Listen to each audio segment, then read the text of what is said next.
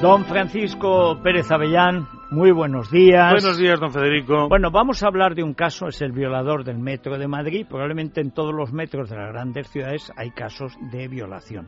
Pero entramos ante una cuestión, yo recordaba el caso de El Caso, cuando en tiempos de la dictadura, por lo menos no en los últimos, que ya la dictadura era dicta blanda, pero en fin, solo podía haber un crimen por semana. Sí, sí, en efecto. Y si había dos, había que guardar uno, porque, porque es que si no se alarmaba la población. Nosotros estamos en ese campo hoy Eso iba a decir. Hoy los periódicos, los grandes medios de comunicación apenas se ocupan de los temas de suceso y de la seguridad. Y por tanto, este asunto que es el acoso sexual, eh, la agresión sexual, la violación, pasa desapercibido porque son delitos que muchas veces no se eh, van a denunciar porque causan una serie de cosas que son reales. Aunque la policía ha hecho un esfuerzo por tratar a la víctima mejor, y es verdad, esto es real, pero sin embargo la víctima tiene que pasar por un auténtico un calvario, infierno, un calvario. explicando lo que le ha en ocurrido. En lo social, en lo familiar y hay que decir en lo judicial. Ha mejorado más la policía que la justicia. Por supuesto. La, justicia, la justicia está a favor del delito y cualquiera que haya tenido que pasar una historia de una violación es terrorífico. O sea, terrorífico. Si, si, denuncias es por afán de justicia y de venganza. Mire, la, pero la sabiendo propia que ceremonia de ayer con Su Majestad el Rey, todo esto indica que la justicia es una cosa del pasado, es decir, que no es capaz de ponerse al día, ¿no? Es decir, esta cosa de contarnos lo que ha ocurrido eh, con el fiscal, la prosopopeya. Bueno, y lo mejor fiscal. del fiscal es cuando Hombre, por pidió acabar con la reforma del ministro, que a su vez fue recibido en la puerta que anoche entrevistaba a Luis Bueno. Herrero, a la representante de un sindicato de trabajadores corrientes de los juzgados que estaban allí y bramaban contra él. Él los miró despectivamente y llega y cuando se creía a salvo le pega un, ca- un castañazo el propio fiscal del. Estado. Digo, solo faltó que lo detuviera Es ya que allí mismo.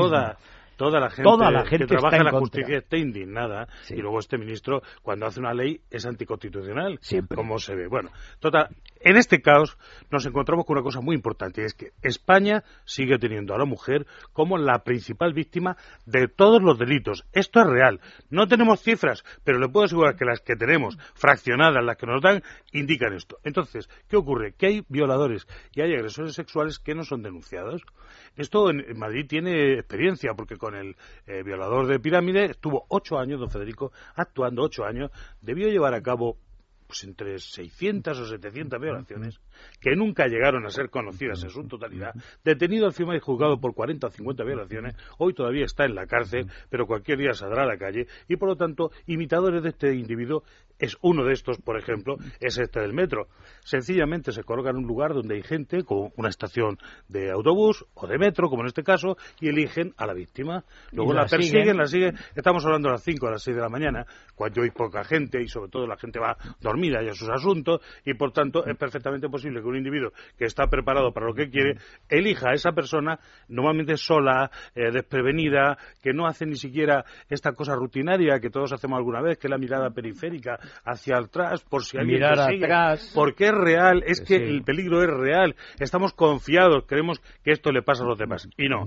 Y entonces aparece este individuo que efectivamente, eh, tranquilamente viendo entrar y salir a la gente, elige, va detrás, eh, consigue capturar a la persona, la, normalmente la inmoviliza por, por atrás y la lleva a un lugar que ya tiene elegido de antemano, un descampado, una casa cerrada, cualquier lugar, Sí, un sitio portal a veces, donde pueda sí. perfectamente llevar a cabo sus intenciones que son de abuso y violación. En este caso, este es un presunto violador en serie, que tenía preparado todo con una técnica depurada que llevaba a las víctimas, como en su cría el violador de pirámide, que a veces con un clavo sencillamente recogido en una obra era con el que llevaba a cabo el, el ataque. Cogía a una chica, se la ponía en, en el, en el costado, eh, ese- esa punta únicamente de, de púa era suficiente para que naturalmente la persona quedara. Entonces, ¿qué ocurre?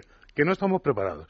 Que no hemos avanzado nada, que aquello del violador de pirámides hace ya 15 años. Bueno, pues no hemos mejorado nuestra técnica ni depurado para acabar con estos agresores sexuales. En, princi- en principio, la sociedad no está eh, en absoluto eh, mm, eh, mm, convencida de que eso puede ocurrir, mentalizada para que no le ocurra.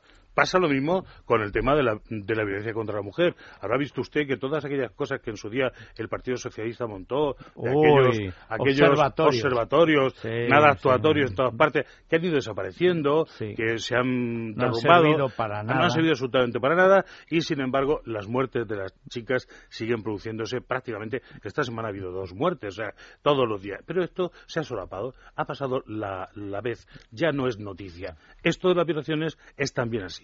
A mí me preocupa mucho el hecho de que las violaciones, como no se denuncian, ocurren, están. Al que le toca, ese la sufre en su familia, mm. en su sobrina, en su prima, en su hija, en lo que sea. Y todos los demás consideran que eso es una cosa como una especie de lotería que le ha tocado a quien sea. Pasó, ¿os acordáis hace años con un violador que no sé si le llamaba el violador de la PlayStation o de los niños de la llave, los niños estos que llegan solitos a casa con 12, 13 años se calientan ellos solo la comida y nos preguntábamos por qué no se había alertado a las madres de aquel barrio de que había un violador suelto. Bueno, ese es ¿Por el qué tema. no se hace esto? ¿Tiene la policía el deber? En mi opinión, sí de advertir cuando se está produciendo unas agresiones reiteradas. No, pero es que ellos consideran que eso es eh, meter en pánico a la población. No, eso lo que considera, lo que consideran estos sinvergüenzas es pensar que da mala imagen del Ministerio del Interior. Totalmente. Pues que se joroben. El político, el Ministerio del Interior no está para desfilar, para eso está la pasarela Cibeles. Hay que exigírselo, es decir, mire usted, si se descubre que en un barrio determinado, como aquí ocurría... Era siempre el mismo metro, Colonia Jardín. Sí, en esa bueno, pues díganlo.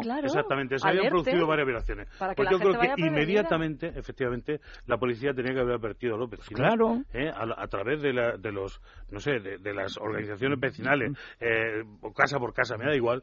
Eh, lleven ustedes cuidado que están produciéndose en estos momentos aquí una serie de abusos y agresiones sexuales. Acompañen a sus hijas, Porque efectivamente en este momento las personas toman de verdad determinado tipo de decisiones que les protegen.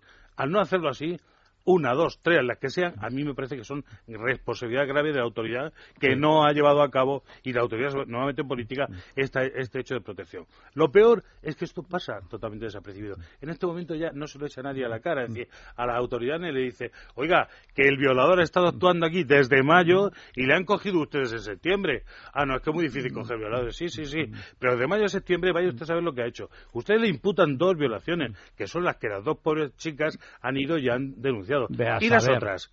porque ustedes saben que hay una cifra negra. Y, esa cifra negra, ¿de cuántos Y a saber si no hay otra desaparición claro. muerto. Bueno, eso por supuesto, naturalmente. Pero es que sobre todo, y eso yo lo he vivido porque estoy en contacto con víctimas todavía del violador de pirámides. ¿eh? Cuidado, ¿eh? que han sido una cosa terrorífica. Tenga usted en cuenta que el violador de pirámides lo descubre una de sus víctimas y gracias a ella le captura. Y cuando va a la comisaría le dicen que cómo va a denunciarlo si a ella no le había hecho nada. No, no, claro, no, a mí no me había hecho nada, pero es que yo vi que venía por mí. Bueno, no se, no se lo creían, hasta que no hicieron una serie de pruebas y descubrieron que efectivamente estaban ante un individuo con más de 400 o 500 cargos en principio confesados por él, no llegaron a la dimensión de lo que estaba ocurriendo. ¿Cuántas de verdad fueron las víctimas de este violador del metro? No lo sabemos. ¿Hemos mejorado en la cobertura de la lucha contra eh, el agresor sexual? Yo creo que no. No. Bueno, seguiremos dando la paliza, otros informarán de la India, nosotros de las violaciones en Colonia Jardín. Hay quien eh, le gusta. Luego las propias familias no quieren que las víctimas vengan a contárnoslo. ¿eh? Bueno, y natural pero natural, pero, viendo esta sociedad asquerosa, enferma, cobarde, ocultona, pero hombre, si es que al final parece que la culpa es de la violada. Pero las niñas están, las niñas y los niños, ¿eh? están totalmente en manos de sus En el metro de Madrid prohibieron a los conductores decir, ojo, que hay carteristas en el andén, si es que eso ha ocurrido. claro, porque da mala imagen, es verdad. que estaban dentro, estaban ya dentro. Bueno, vamos a hacer una pausa y nos vamos al lado, nos oyen perfectamente desde Radio Sevilla, en Carmona. Que bien suena, ¿eh? Bueno, Carmona es un sitio al que vale la pena ir. Es la mañana de Federico, con Federico Jiménez Los Santos.